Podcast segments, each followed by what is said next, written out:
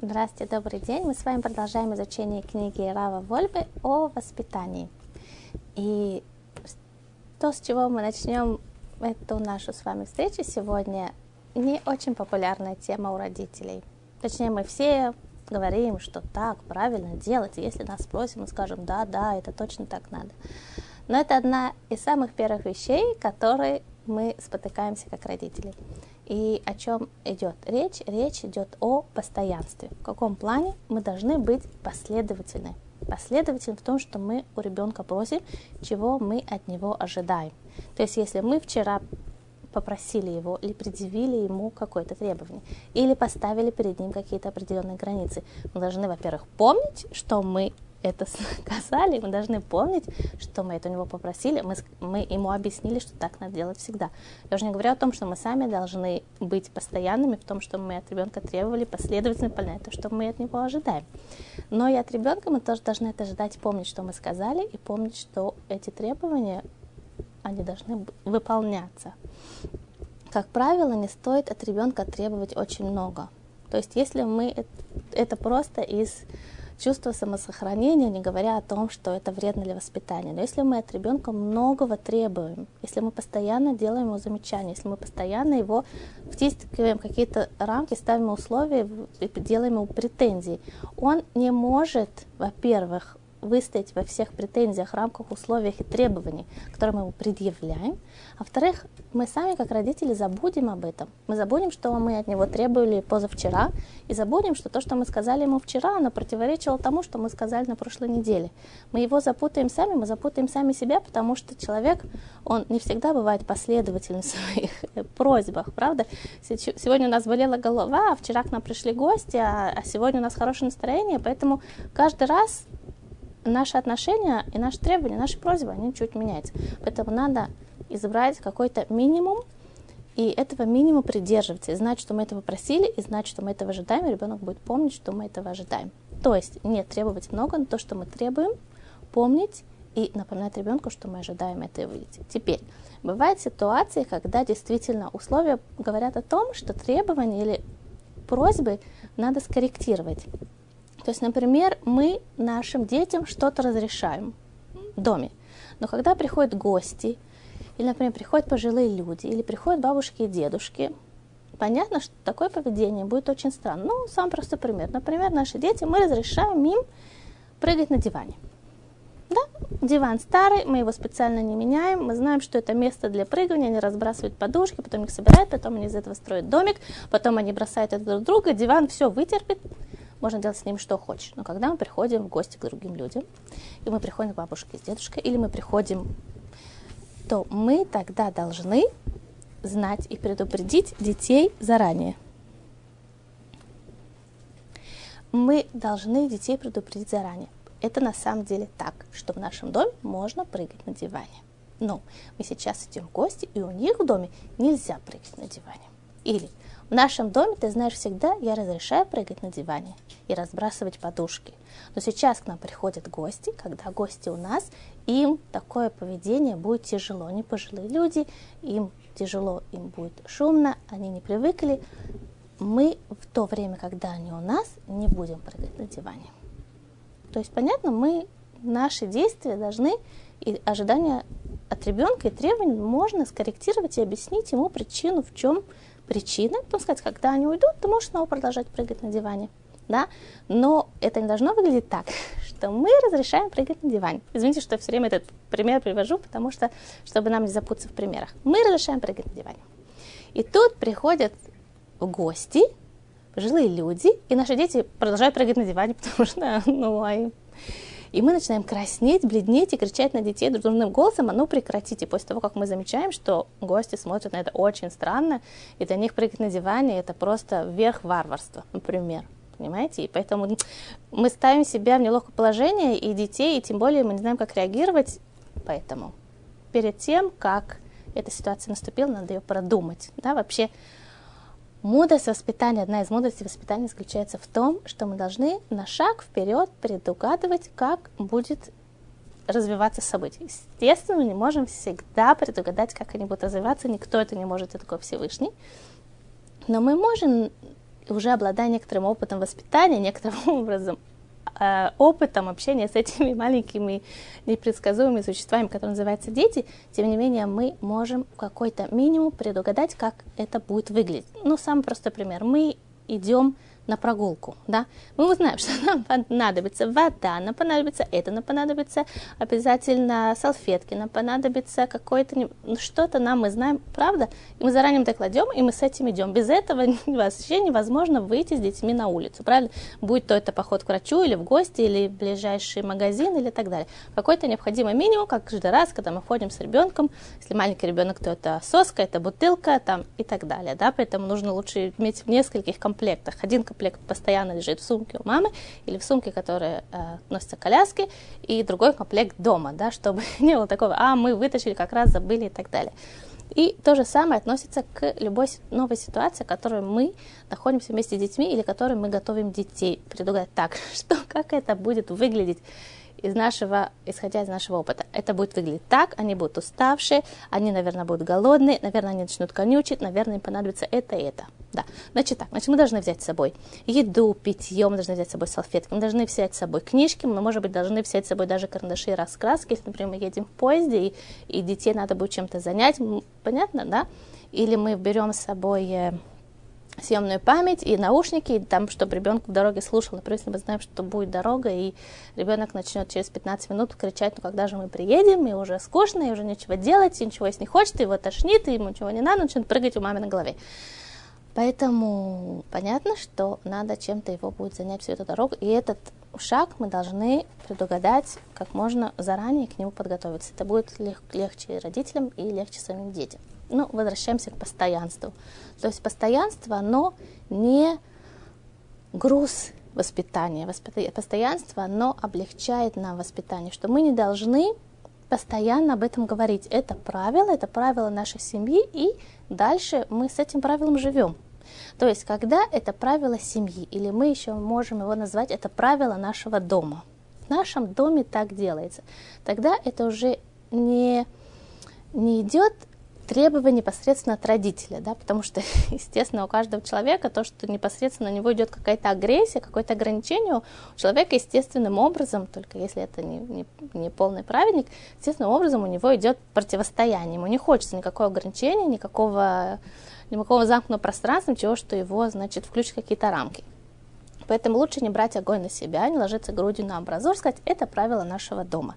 Даже можно пойти еще дальше и сделать такой небольшой плакатик и сказать, вот, давайте мы сделаем с вами совет, и это правило нашего дома. Да? Например, какие у нас правила нашего дома? Что после того, как мы поели, мы убираем тарелку в раковину или ставим ее на шариш. Да? Или мы то, что у нас мы закончили делать, например, ножницы, мы ножницы кладем на место да, или тапочки, которые мы ставим у двери, или обувь, которую мы снимаем, мы ставим ее в такое-то место. И если мы достали что-то из этого шкафа, мы из этого, понимаете, у каждой семьи, у каждого, понятно, у каждых людей есть какие-то правила. Это будут правила нашего дома, да, их можно повесить на место. Поэтому, если ребенок опять забыл убрать тарелку на место, или он вытащил ножницы и бросил их неизвестно где, потом мама должна была искать и тратить время на поиски ножниц или я не знаю чего, а, то, что семья постоянно пользуется. Хорошо, если из нескольких экземпляров, но вы знаете, как, да, всегда в конце концов остается один, и этот один, он нужен всем. И его все ищут. Тогда надо сказать, смотри, вот у нас эти правила нашей семьи, вот смотри, правило номер два. Давай вспомним, что есть правило номер два. Для очень маленьких детей можно рядом с правилом номер два и три, и один и так далее, всем этим правилам написать, нарисовать маленький рисунок. Да, например, ножницы – рисовать и, и, э, и ящичек да, с ручкой. Не обязательно для этого нужно быть художником Гади Полоком. Да. Любой родитель может нарисовать какой-то примитивный квадратик и ножницы, да, все поймут, что это ножницы.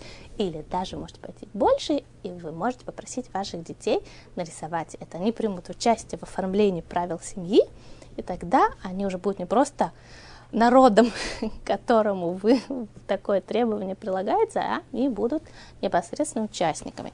Теперь родители, они тоже должны соблюдать правила семьи, и чтобы это для детей было полезнее, не то, что вы налагаете, а вы как команда, вы семья, вы все, все правила относятся тоже к вам, сказать, вот смотри, я сейчас пользовалась ножницами, и мне очень лень было положить это в ящик, потому что я очень устала, я только вернулась, у меня еще миллион дел, но я помнила, что у нас есть правило номер 4, и это нужно положить в ящик, я пойду и положу.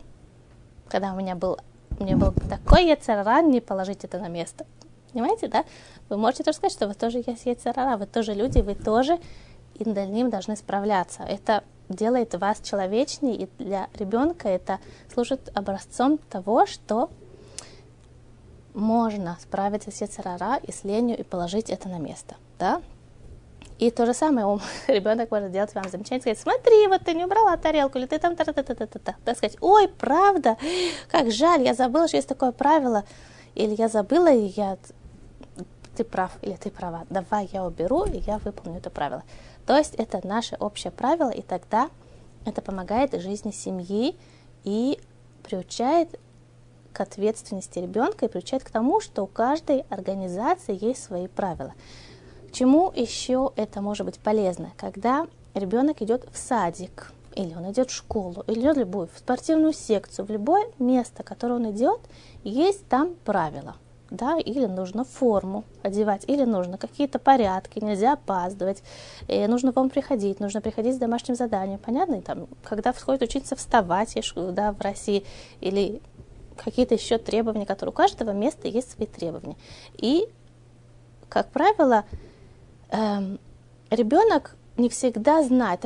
Обычно говорят или не говорят, ну как-то по ходу подстраивается, но очень часто, особенно в переходном возрасте, начинается, а почему я должен это делать? А что такое? Ничего нельзя ли, что я должна? Я не должна, это ко мне не относится, это к ним не относится, они, понимаете, да?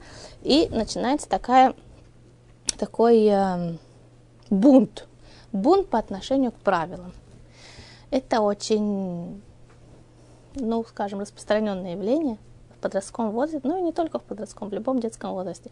Но когда мы с очень маленького возраста приучили детей к тому, что это наш дом, и в доме есть правила, да, только то готовя его к следующему учреждению, перед тем, как он пошел в школу, или пошел в садик, или он пошел в секцию спортивную, или он пошел в кружок музыкальный, или он пошел, неважно куда, в гости к людям, или в городской лагерь, или тогда.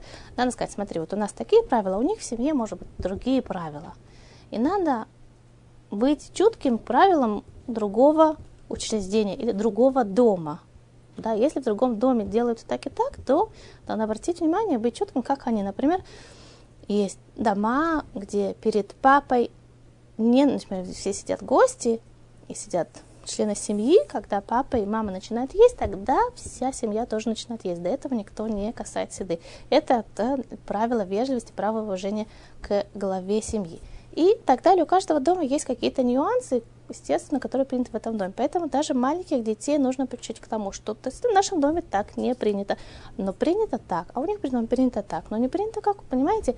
И нужно приучать детей быть гибкими, достаточно, чтобы чуткими к тому, что происходит в другой организации, да, как другой дом это тоже другая организация, или и выполнять эти требования. Это показатель выполнения требований, требований того места, где находишься, это показатель здоровой личности, да, показатель личности, которая достаточно гибка и достаточно организована для того, чтобы принять на себя правила, которые существуют в этом месте. И родителям будет легче приучить ребенка к этому, да, у него будет намного меньше сложностей э, к привыканию к новому месту, которое есть всегда взрослому человеку, тоже он приходит на новую работу, или даже он выходит замуж, или женится, или и так далее, должен привыкнуть к дому семьи э, супруга или супруги, да, понятно, что эти требования могут раздражать, и почему они говорят так, почему они говорят так, у нас так не говорят, да, начинается, это не имеет значения, как они говорят так или нет смысла сравнивать.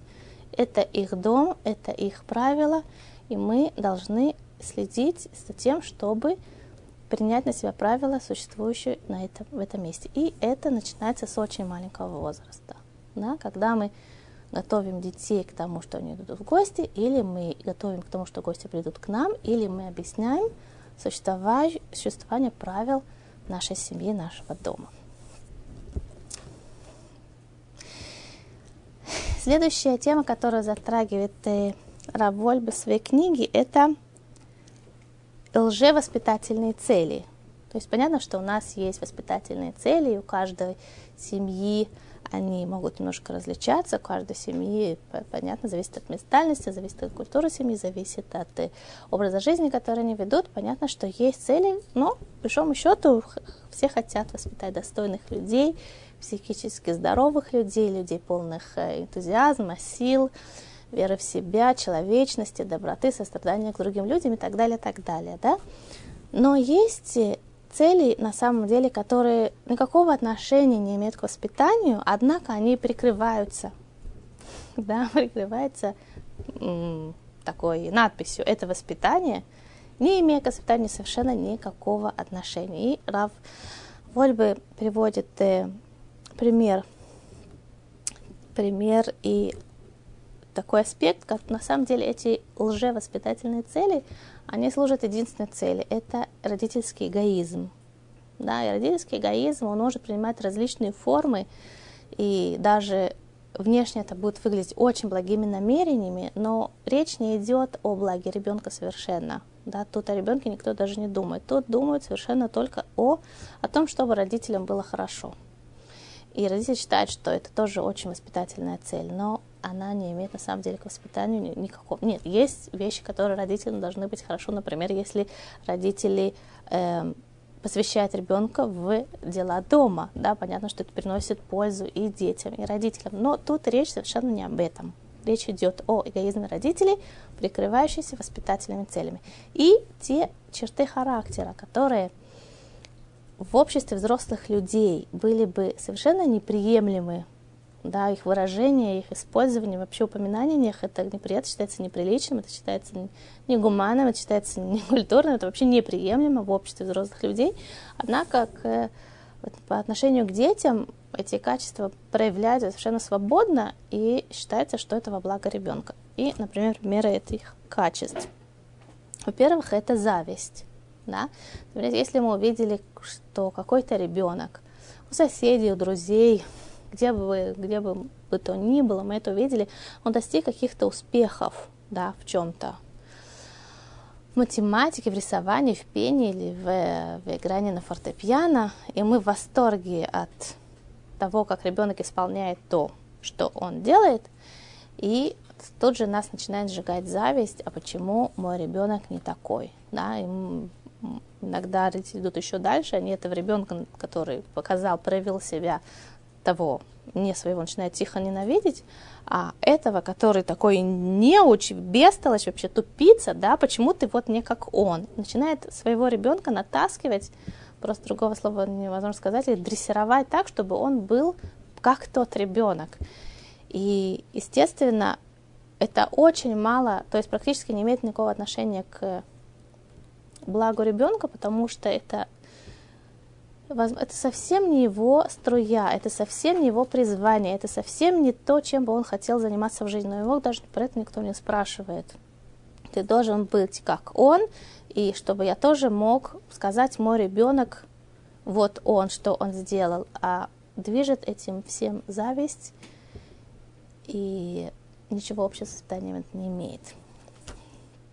Другой момент, которого касается Равольбы, это почет, желание почета и славы. Да, тоже это исходит из того ощущения, что ребенок это мой ребенок, моя собственность. Да, так же, как я могу купить новый диван, сказать, вот какой у меня диван, да, вот меня купили новый диван, или это мое украшение, или это какая-то трендовая одежда новая, которую я могу похвастать. Так это ребенок, это тоже объект, который я могу показать своим знакомым, друзьям и так сказать, да, вот смотрите, что мы чего, что мы умеем, да, или говорят, что мы умеем, как бы себя тоже включают в эту компанию, которая очень здорово чего достигла.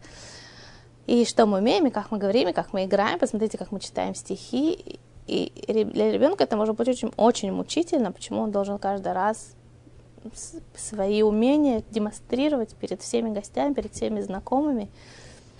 Его это вгоняет в краску, и он начинает к родителям испытывать мягко скажем, негативные чувства, потому что он понимает, что не, о его никто не спросил, о его благе никто не заботится. Наоборот, это его еще больше на преследует. Действительно, ребенок еще больше он комплексует и, и, и пытается не упасть в глазах родителей и знакомых и так далее. Это такой ком, который не ведет благу ребенка, не ведет к формированию хороших черт его характера, к проявлению инициативы и уверенности, веры в свои силы. Наоборот, он все время в страхе, что он не оправдает ожидания своих родителей. А что за этим стоит? Просто ожидание славы, ожидание почести, ожидание, что скажут, вай, какой у тебя ребенок, надо же, значит, ты классный родитель, какой способный. Конечно, это в родителей, такие способности, они в родителей. Следующий момент – это кас. Кас – это раздражение, это гнев, злость. Ну, это просто с этим, в каком плане просто, что выход гневу или выход раздражительности, раздражению, когда рядом дети, это настолько легко, да просто легко, да, и если бы рядом были взрослые люди, тот же сам человек был на работе, он бы никогда не позволил себе так вести себя по отношению к другому взрослому человеку, просто он считает, что есть какие-то нормы поведения в цивилизованном обществе, так себя не ведут. Так вот, с детьми эти нормы поведения в цивилизованном обществе, они не только сохраняются, они еще более, еще больше увеличиваются, потому что ребенок не может служить объектом для выплеска наших негативных эмоций, которые накопились вообще в течение дня. И теперь только пусть он даст повод, хочется на кого-то это выплеснуть. Если по отношению к мужу или жене люди еще как-то пытаются себя сдерживать, да, потому что они понимают, что либо они действительно стараются следить, чтобы их отношения не были испорчены, либо они боятся ответной реакции, но с ребенком все можно. Это еще хуже тем, что это прикрывается надписью, что это ради воспитания. Да? Тогда родитель начинает срываться на ребенка на такие мелочи, на такие какие-то просто глупости, на, на пятно на одежде, на то, что он ходит без обуви, на то, что он руки не помыл. Ребенок получает такой заряд негатива, такой заряд раздражения, что сложно утверждать, что это не скажется никак на его характере. Сложно сказать, что это не скажется никак на отношениях между родителями и ребенком. это очень грустно, если не сказать хуже. И по отношению к ребенку нужно... Существуют те же самые правила, которые существуют по отношению к взрослому человеку, если мы говорим о заповедях между ближними, да, которые дал Творец людям, заповеди между людьми, те же самые заповеди, они сохраняются по отношению к ребенку. То же самое. И даже это еще хуже. В каком плане? Если взрослый человек может вас простить, например, вы как-то негативно повели по отношению к нему, поняли, раскаялись, вы приходите и просите прощения, то ребенок, он на самом деле не обладает такой аллахической возможностью простить, в том плане, что нужно подождать, когда он достигнет возраста бат митцвы или бар митцвы для мальчика, и тогда он может действительно простить, а до этого он еще маленький ребенок. А для того, чтобы простить, нужно действительно обладать личностью человека зрелого, чтобы быть уверен, что его прощение, оно не поверхностное прощение, что маленький ребенок скажет, я простила, в глубине он полон негатива, но взрослый человек, он все-таки обладает какой-то зрелостью, которую он понимает, что он говорит, и как он, он может простить, он может как-то пытаться сделать над собой эту работу, даже если ему не просто. Известно, что Эстайпелер, да, это отец Рабхаим Коневского, одной из э, ведущих лидеров нашего поколения, одной из крупнейших раввинов нашего поколения, он э, когда-то был такой случай, он был в синагоге, и э, мальчик мешал. Да, пришел в синагогу и молился, мальчик мешал. И он попросил мальчика отойти, чтобы он не мешал. И тот мальчик, он был очень маленький мальчик, он испугался. Да, он такой дядя большой, с бородой. И, и он испугался, он расплакался и убежал. Да, хотя он, конечно, не хотел, не имел в виду его обидеть или как-то испугать. Но бывает, маленькие дети, может быть, он как-то неожиданно к нему обратился. Короче, маленький, этот, э, маленький мальчик испугался и расплакался. Да? И прошло, может быть, ему было 3 или 4 года, и прошло 10 лет, да, и вдруг на его бармицу приходит стайпер, приходит Раф да, то есть один из самых таких уважаемых, великих знаков Торы своего поколения, подходит к этому мальчику, приносит ему подарок на бармицву, и после того, как э, поздравил его и так далее, он отвел в сторонку и сказал, что я прошу тебя прощения, когда ты был маленький, я тебя нечаянно испугал, и ты расплакался, пожалуйста, прости меня. Да? Вот это отношение, на самом деле, знака Торы к чувствам маленького человека, маленького мальчика. Да? То есть тяжело у него попросить прощения. И надо знать, что все те заповеди, которые касаются отношению к взрослым, то же самое касается по отношению к ребенку. То есть возлюби ближнего как самого себя. Это касается тоже ребенка, это касается также и того правила, которое сказал Гилель, да, то есть это обратная сторона этого правила, не делай другому того, чего бы ты не хотел, чтобы делали тебе. Да? Я не хотел, чтобы на меня кричали или на мне срывали зло, правильно, или свое раздражение. Я тоже не могу это делать по отношению к другим людям. По отношению к детям я тоже делать не могу. Потом есть правило перед слепым не ставь преграду, то есть не ставить ребенка в ситуацию, которую он не может с достоинством выйти, да, не ставить его перед испытанием.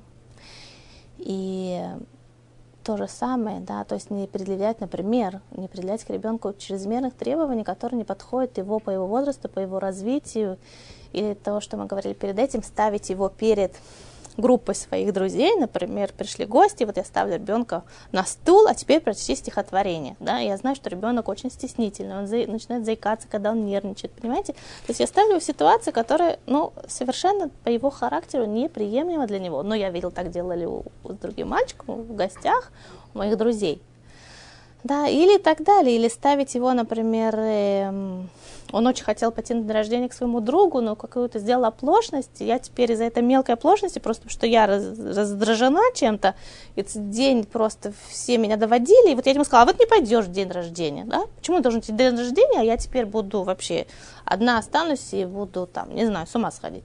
Вот не пойдешь, пусть ему тоже будет плохо, если мне плохо. Понимаете, какие-то есть такие глупые эмоции не обработанные никак качество характера, который совершенно невозможно выливать на детей просто потому, что они маленькие, и по отношению к ним кого-то все позволено. Не позволено. По отношению к ним ничего, что не позволено по отношению к другим людям.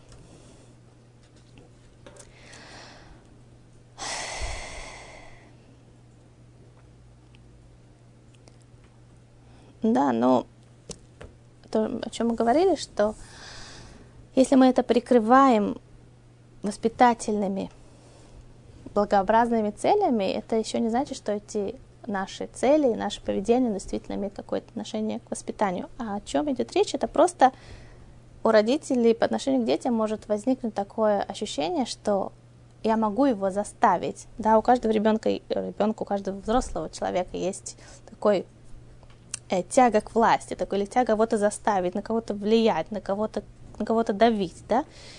И это, этот порыв, он не всегда находит выражение во взрослой жизни, да, очень часто в взрослой жизни мы должны принимать решения других людей, мы должны подстраиваться, мы должны как-то, да, а, а вот тут маленькие дети, я вот их заставлю, они будут делать, как я хочу, как я сказал.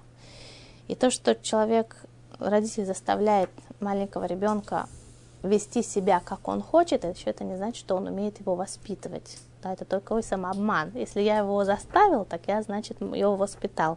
Это не имеет воспитания никакого отношения. Только вопрос времени, когда ребенок сбросит с себя все на да, все, что давили на него, сбросит это и будет делать все, что бьет ему в голову.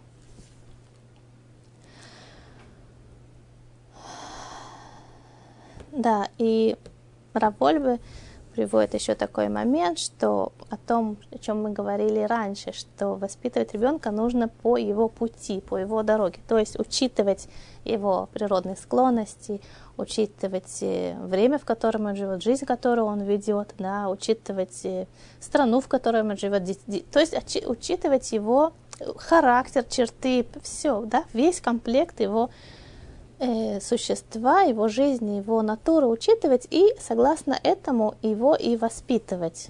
Да? И когда наши цели, они на самом деле не благо ребенка, а только наше тщеславие или наша зависть по отношению к другому ребенку или раздражительность и так далее, мы забываем вообще об этом правиле, что нужно воспитывать ребенка по его пути. Мы воспитываем так, как нам в голову взберет, как в этот момент нам хочется, только главное его заставить, чтобы он делал, как я хочу. Но ничего с воспитанием общего это не имеет.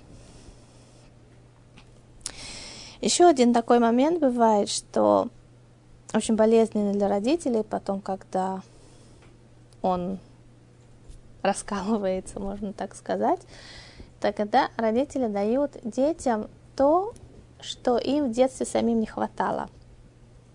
Да? Имеется в виду материальные вещи. И они делают на самом деле из лучших побуждений. Но они в этот момент думают о себе. Они видят в ребенке себя, они видят в ребенке ребенка. Ну, например, родители, которые жили в полной нехватке, да, нехватке игрушек или нехватке еды, или нехватке модной одежды, они чувствовали, что у них постоянно у них нехватка того, что они хотят, и они завидовали других детям, и они говорят себе, мой ребенок никому не будет завидовать, он будет ему все, вот что только он захочет, в тот же момент у него будет, даже до того, как он захочет, он еще даже не подумал, что он того хочет, я уже это ему дам. Но родители на самом деле дают не, не ему, они дают себе, да, они дают себе, видя себя в этом маленьком человеке, не видят ребенка.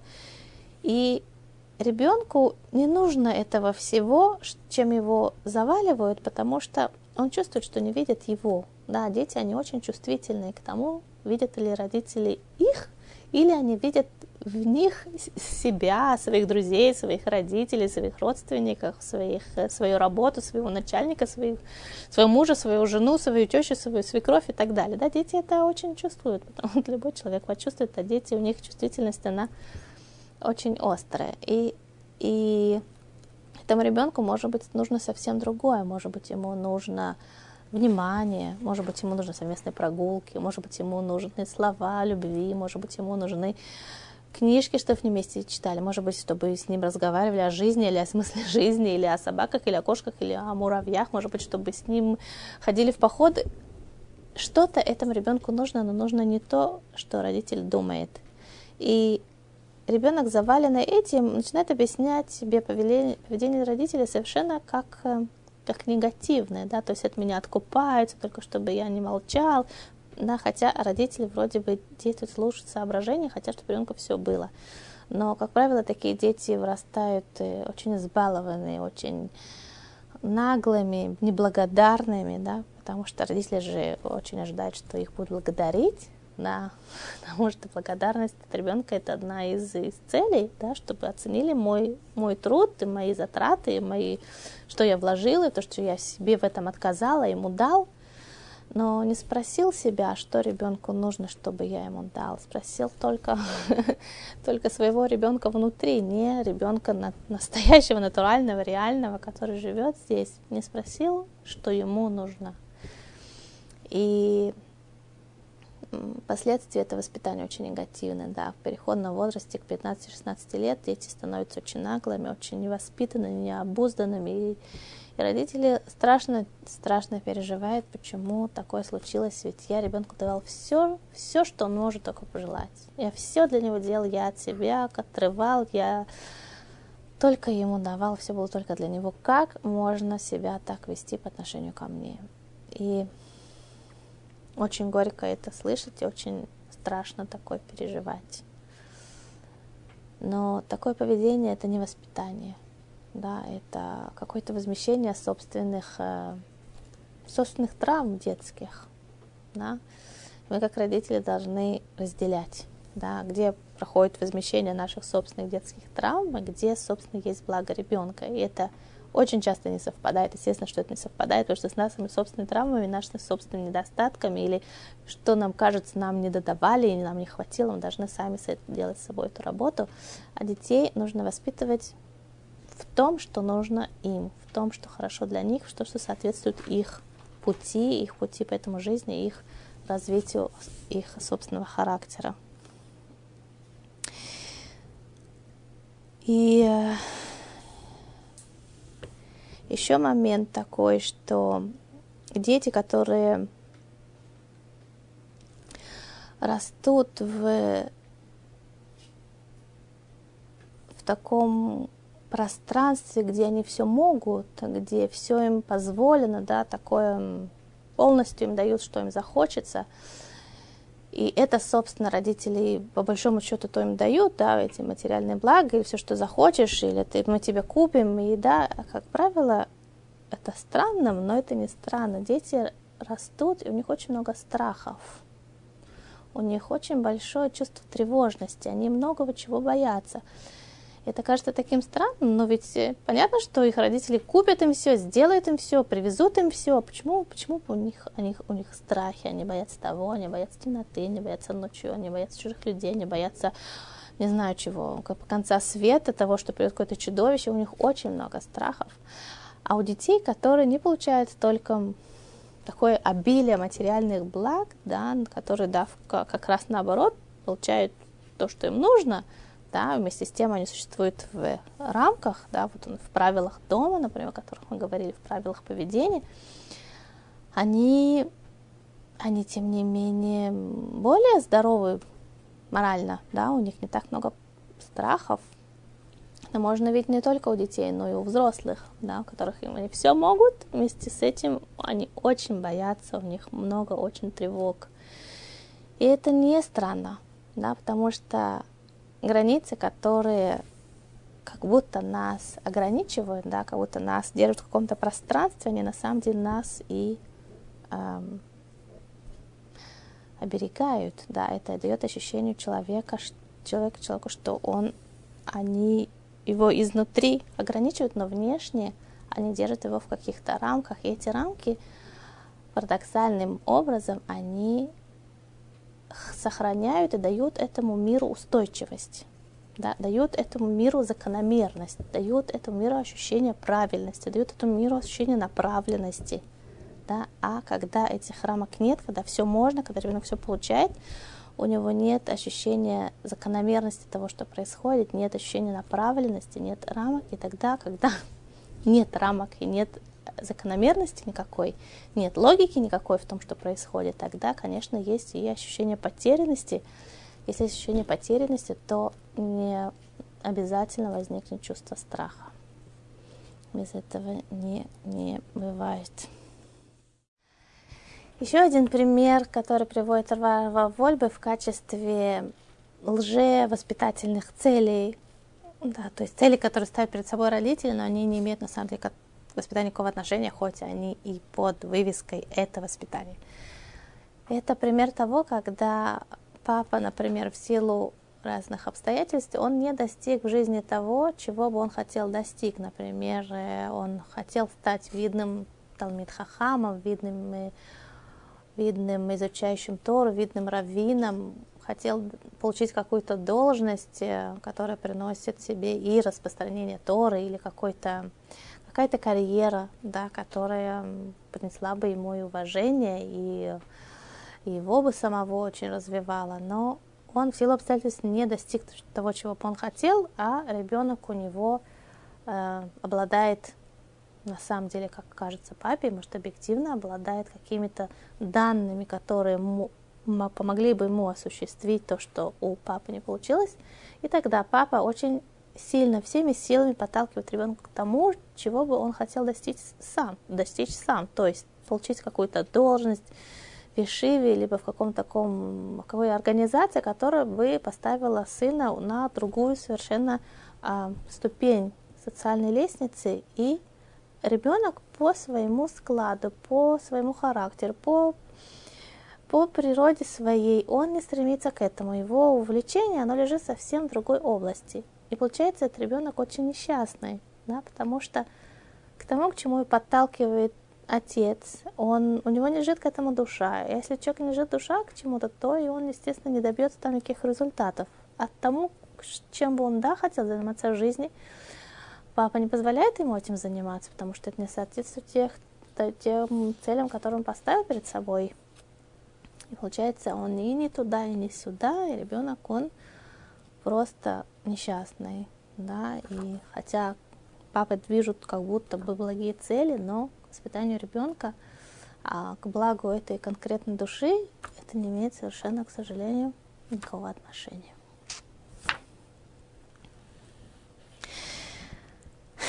царь Давид говорит такую интересную вещь. Он говорит,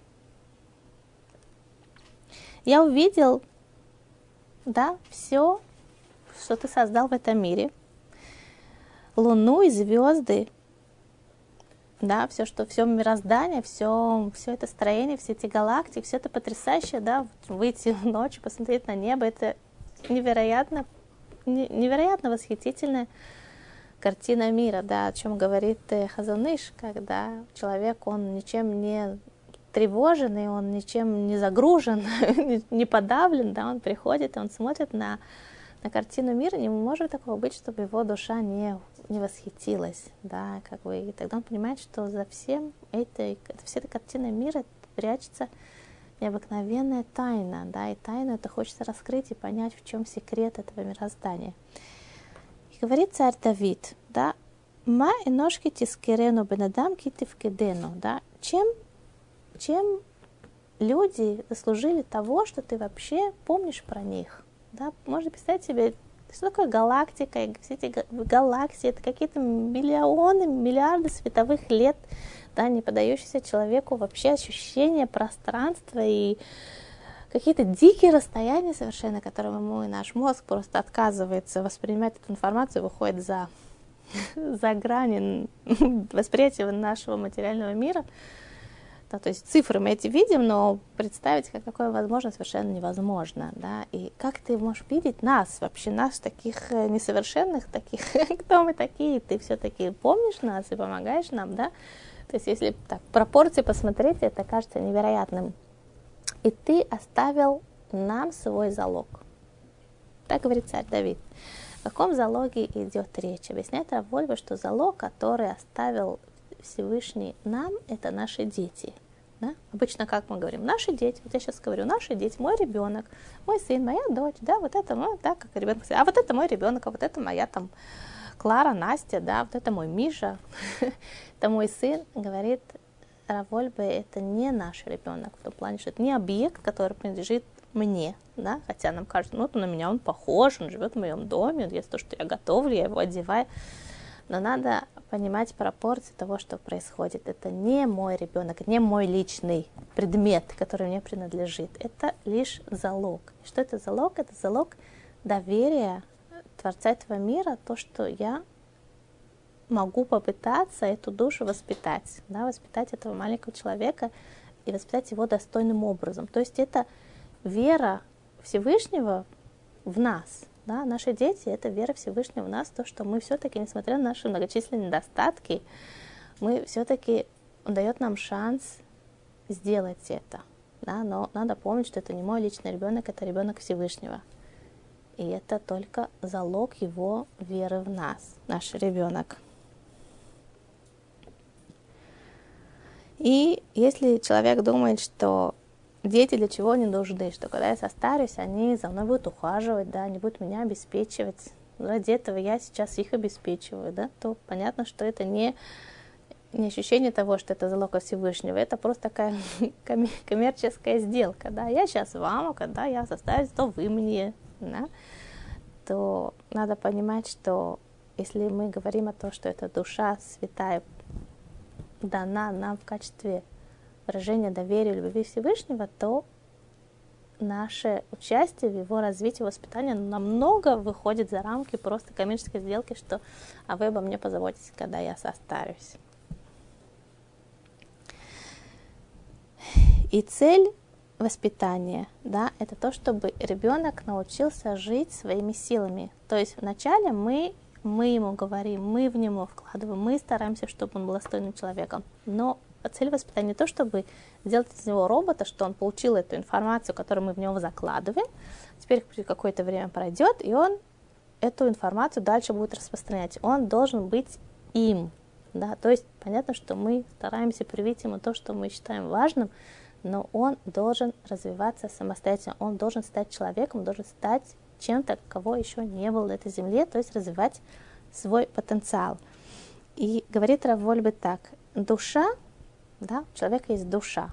И душа, она растет, да, она развивается. Мы привыкли думать, что тело растет.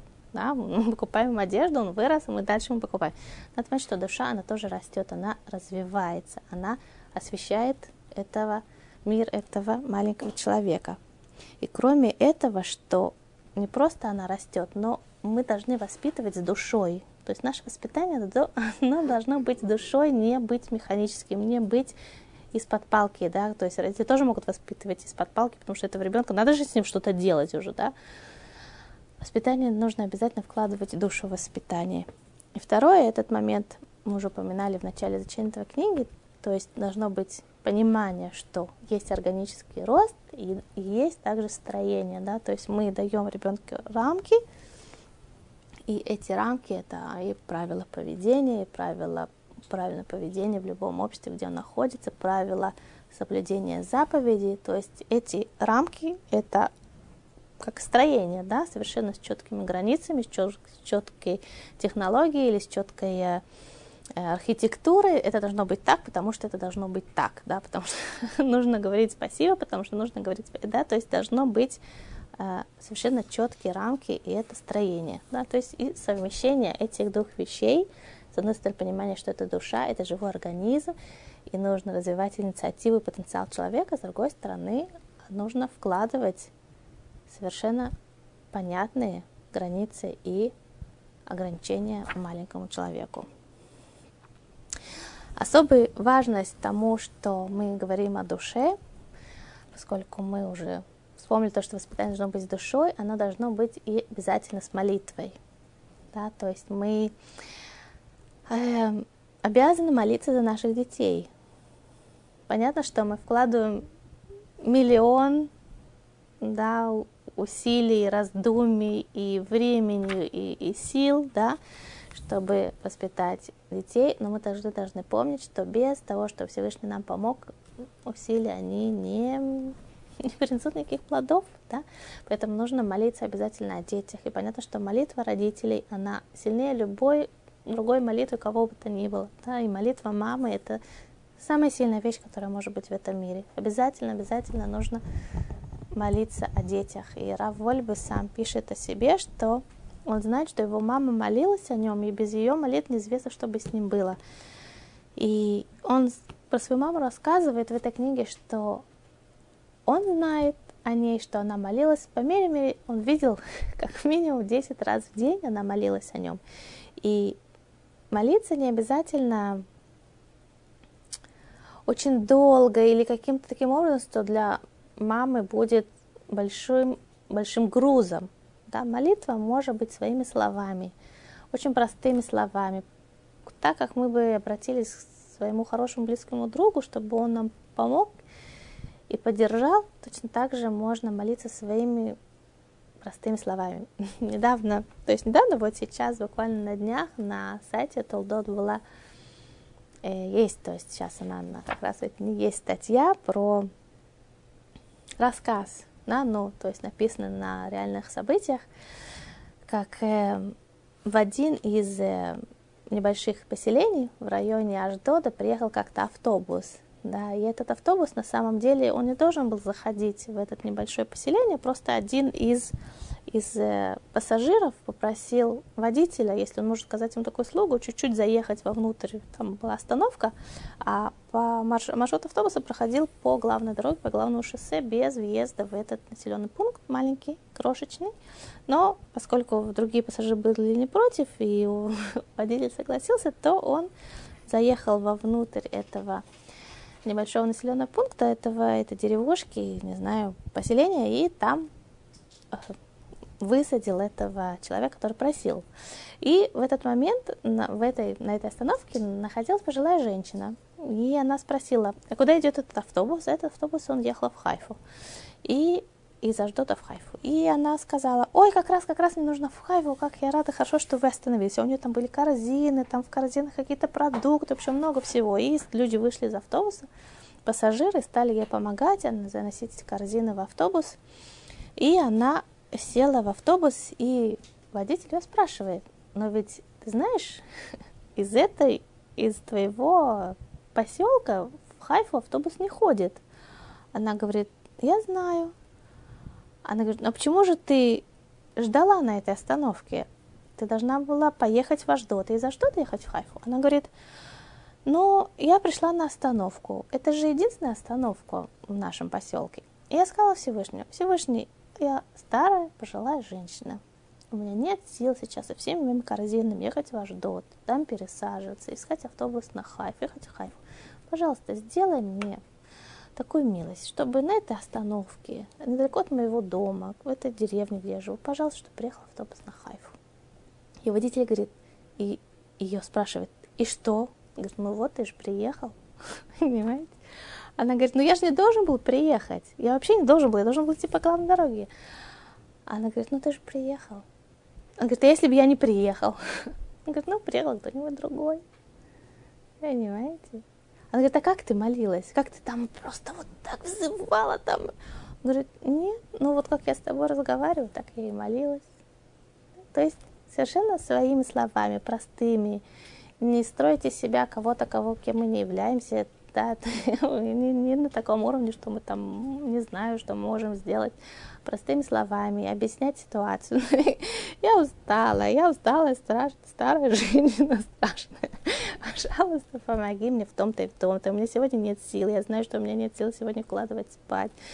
Они еще, они все балуются. Пожалуйста, помоги мне, чтобы я осталась с терпением и с хорошим настроением, все пошли спать. Понимаете, эти такие вещи можно молиться 10 и 20 раз в день, и они приносят удачу, на самом деле приносят в дом присутствия Всевышнего, потому что мы его прино, просим прийти к нам в дом, иначе мы не справимся, мы на самом деле не справимся без него. Это очень важно, заботиться о, о детях. Еще такой момент, э, я научилась этому у своей подруги. Почему я люблю приводить пример других людей? Потому что особенно если они действительно из семей, которые соблюдали поколение поколение, то это можно у них много научиться. Моя подруга, она дочка э, Лавы и Шивы. Она говорит, что на каждый день молится о каждом ребенке. Ну, послушайте, как это просто и как это емко. И это не требует, на самом деле, никаких усилий. Она говорит, я молюсь три вещи о каждом ребенке. Чтобы он справился с учебным материалом, чтобы он поладил со своими друзьями по классу, да, чтобы он с ними ладил, чтобы они к нему хорошо относились, и чтобы он ладил со своими преподавателями, чтобы они к нему хорошо относились, чтобы они его любили. Вот три вещи, правда? И в этом на самом деле все сказано. Человек маленький, да, ребенок идет в хейдер, он идет в школу или идет в класс, и вот эти три вещи, они ведь необходимы каждому ребенку, да, чтобы он справился с учебным материалом, чтобы ему не было слишком сложно, что если его вызовут, там, мы можем это развивать, да, понятно, что его вызовут, чтобы он ответил, чтобы он ничего не забыл, чтобы он там вспомнил, чтобы он и так далее, да.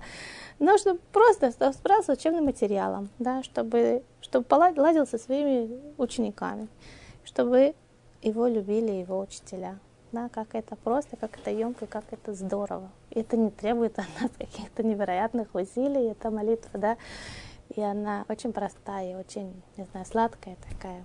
Да, и это каждый ребенок, если он идет в школу, и идет с ним его молитва, его мамы, его папа, она идет с ним, его день, он будет совсем, конечно, другим. Да, с Божьей помощью. И да, и тут приводит, Равольба приводит э,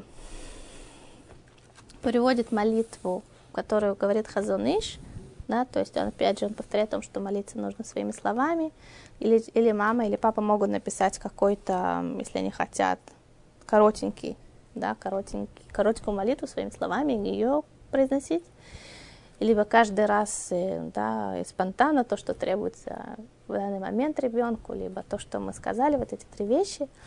Ну и приводит э, молитву Хазуныша, и как он говорит Хазуныш, я попробую перевести на русский язык.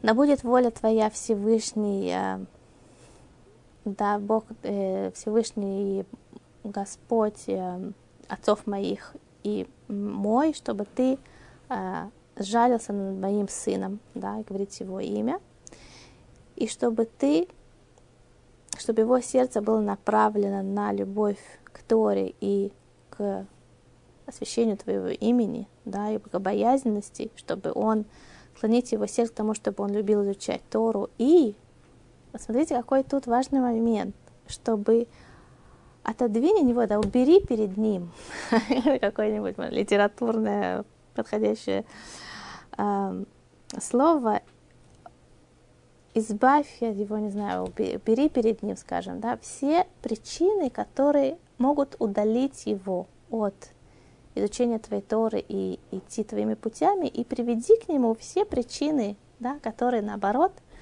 приведут к тому, что он захочет изучать твою Тору и идти твоими путями.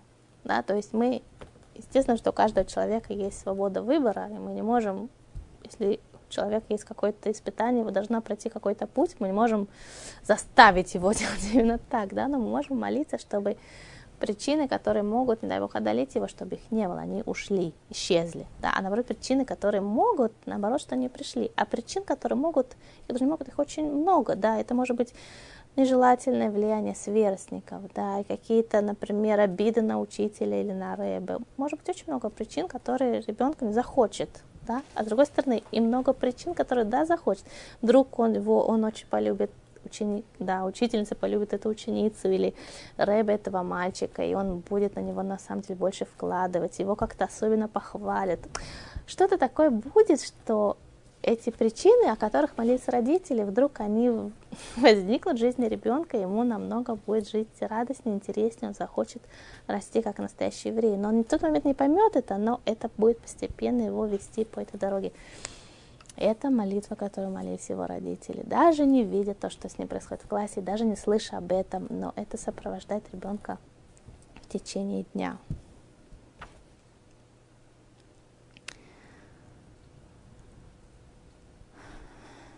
Да, и Раб Воля бы подчеркивает еще раз, что мы должны делать все, что от нас зависит, да, все вкладывать в воспитание, все, что в наших силах, но не забывать того, что без молитвы не может быть ничего.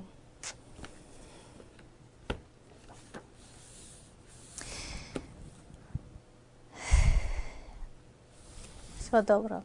До свидания.